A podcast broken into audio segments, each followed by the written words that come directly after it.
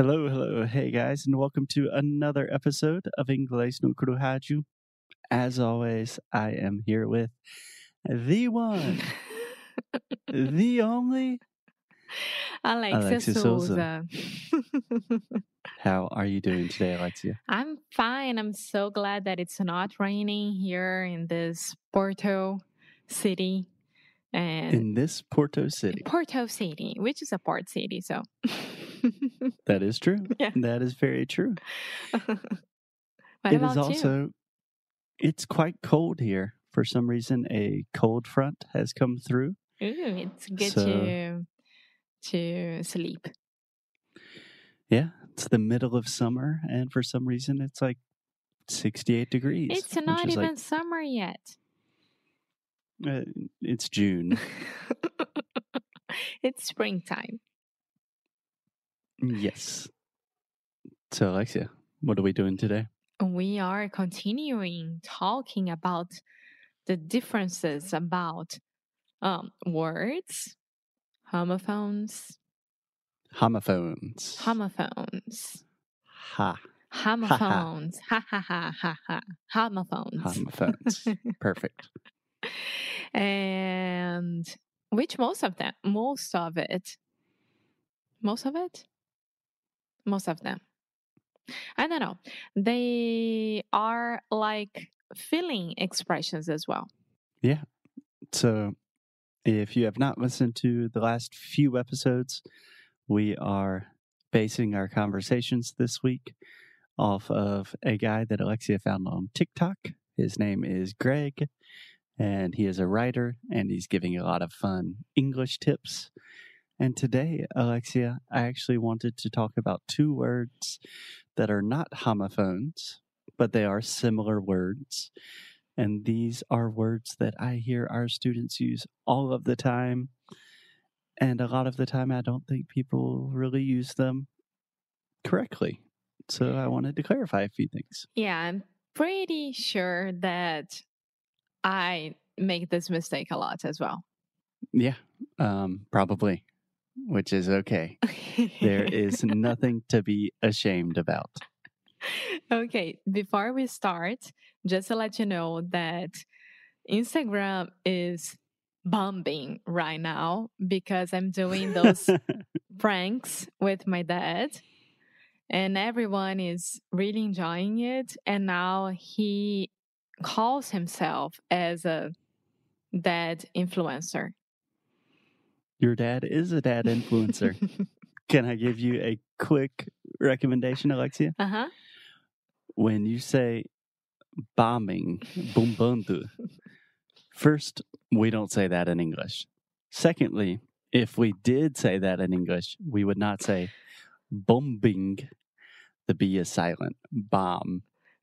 Aye, that's true okay bomb You're still saying a B at the end. Bomb Okay, so say the word mom. mom Now just, bomb there we go. Bomb. Okay. Okay. So Instagram, our Instagram account, English no Cru, is the bomb right now. You could say that. You could say it's exploding, it's taking off. A lot of people are really loving what you and your dad are doing. Yeah. So that's it. Yeah. Let's start with the English class today.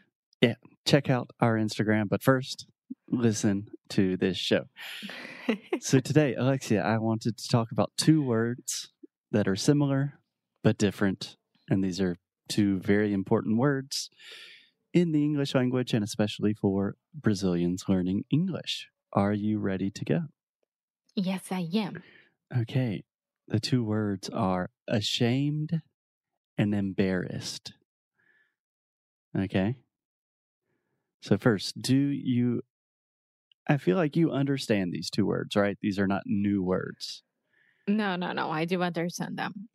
Okay. Can you try to describe them to me?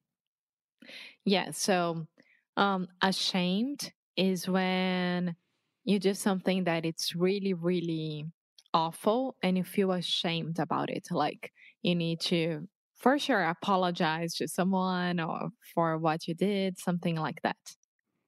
Mm hmm.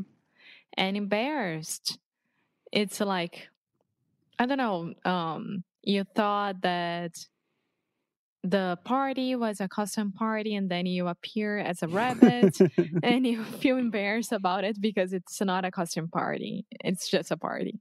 Okay, I don't know if you are speaking from personal experience here. No, because I hate costume parties, so nope. Okay, good to know. So, yeah, I think you really touched on the important difference. So, let's start with just definitions, just for clarification purposes.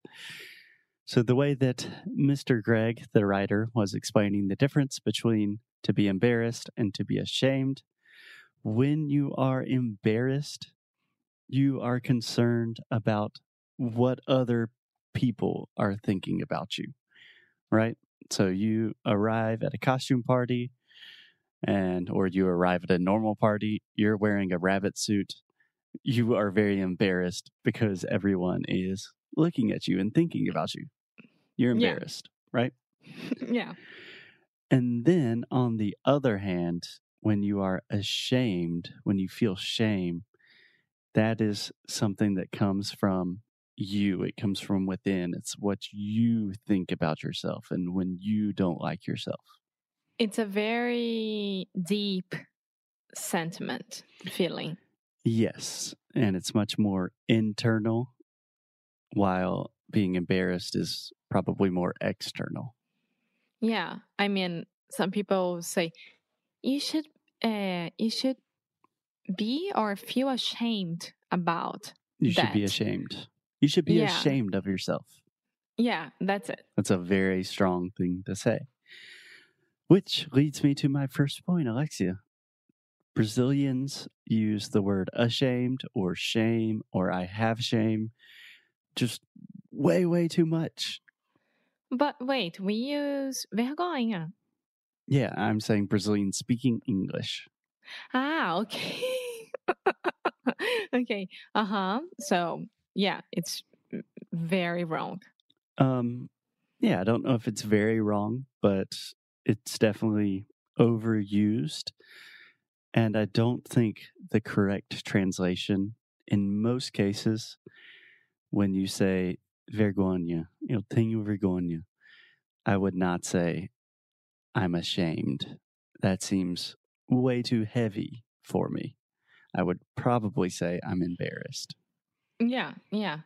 And this goes to a lot of people who feel that they are shy as well. Like, I'm embarrassed. I don't want to go. I don't know anyone there. Um, I won't like that place. Yeah. So, one of the most common things that we hear from all of our students is, you know, I speak English, I can understand you on the podcast, but I'm too ashamed to speak to people or I have too much shame. And I want to argue that you're not really ashamed, you're embarrassed. Yeah. Shame on you, Foster. it's when someone is like, you should know that. Shame on you.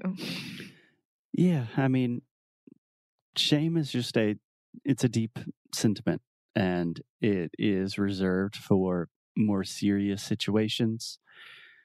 And you could say I'm ashamed of my English, but that means you're not talking about the moment when you're speaking and you can't find the right word. That's embarrassment. Ashamed is something like I know I should speak better English, but I'm not studying and therefore I feel ashamed. Does that make sense? Yeah. So, just to be clear here, to feel ashamed Mhm. or to be ashamed? Either one. Normally I say to be ashamed. To be ashamed is a very deep feeling that in very special circumstances or situations, you're going to feel like that. And embarrassed is what you want to use when you're feeling vergonha. Eu tenho vergonha de falar inglês na frente de um falante nativo, eu tenho vergonha na hora de me apresentar, eu tenho vergonha disso, daquilo. That's the point. Exactly. So I can give you an example with my own personal language studies. When I'm speaking Portuguese, I get embarrassed all the time, every day. I say stupid things. People don't understand me. People laugh at me. It's embarrassing. It's part of the process. It's totally okay. It's embarrassing, but it's good to be embarrassed every now and then, right? Mm, yeah, of course. But for example, with my Spanish nowadays, I have not studied Spanish or really spoken Spanish in years. And in the past, I loved Spanish so much and I could speak really well. So when I try to speak Spanish nowadays, I do feel a little bit of shame of like, ah, I should have, you know, this is more my fault because I have the capacity to speak Spanish, but I'm not giving it the attention it needs. So there's something that internally comes from within me.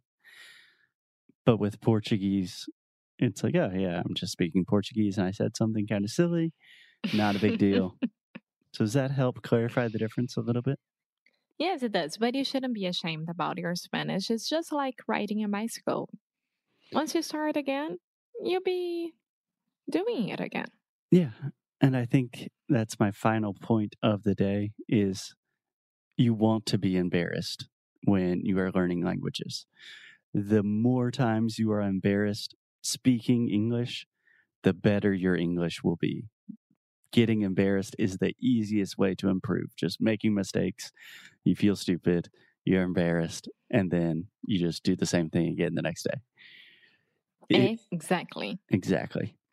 If you are really feeling ashamed of your English, I would take some time to ask yourself, why do I feel these feelings? Is it because I'm not studying and I know I should be? Is it because I don't know, I've spent a lot of money learning English and I still can't speak it? What is causing that shame? Because in the case of learning languages, shame is bad, embarrassment is good. Okay, I love that.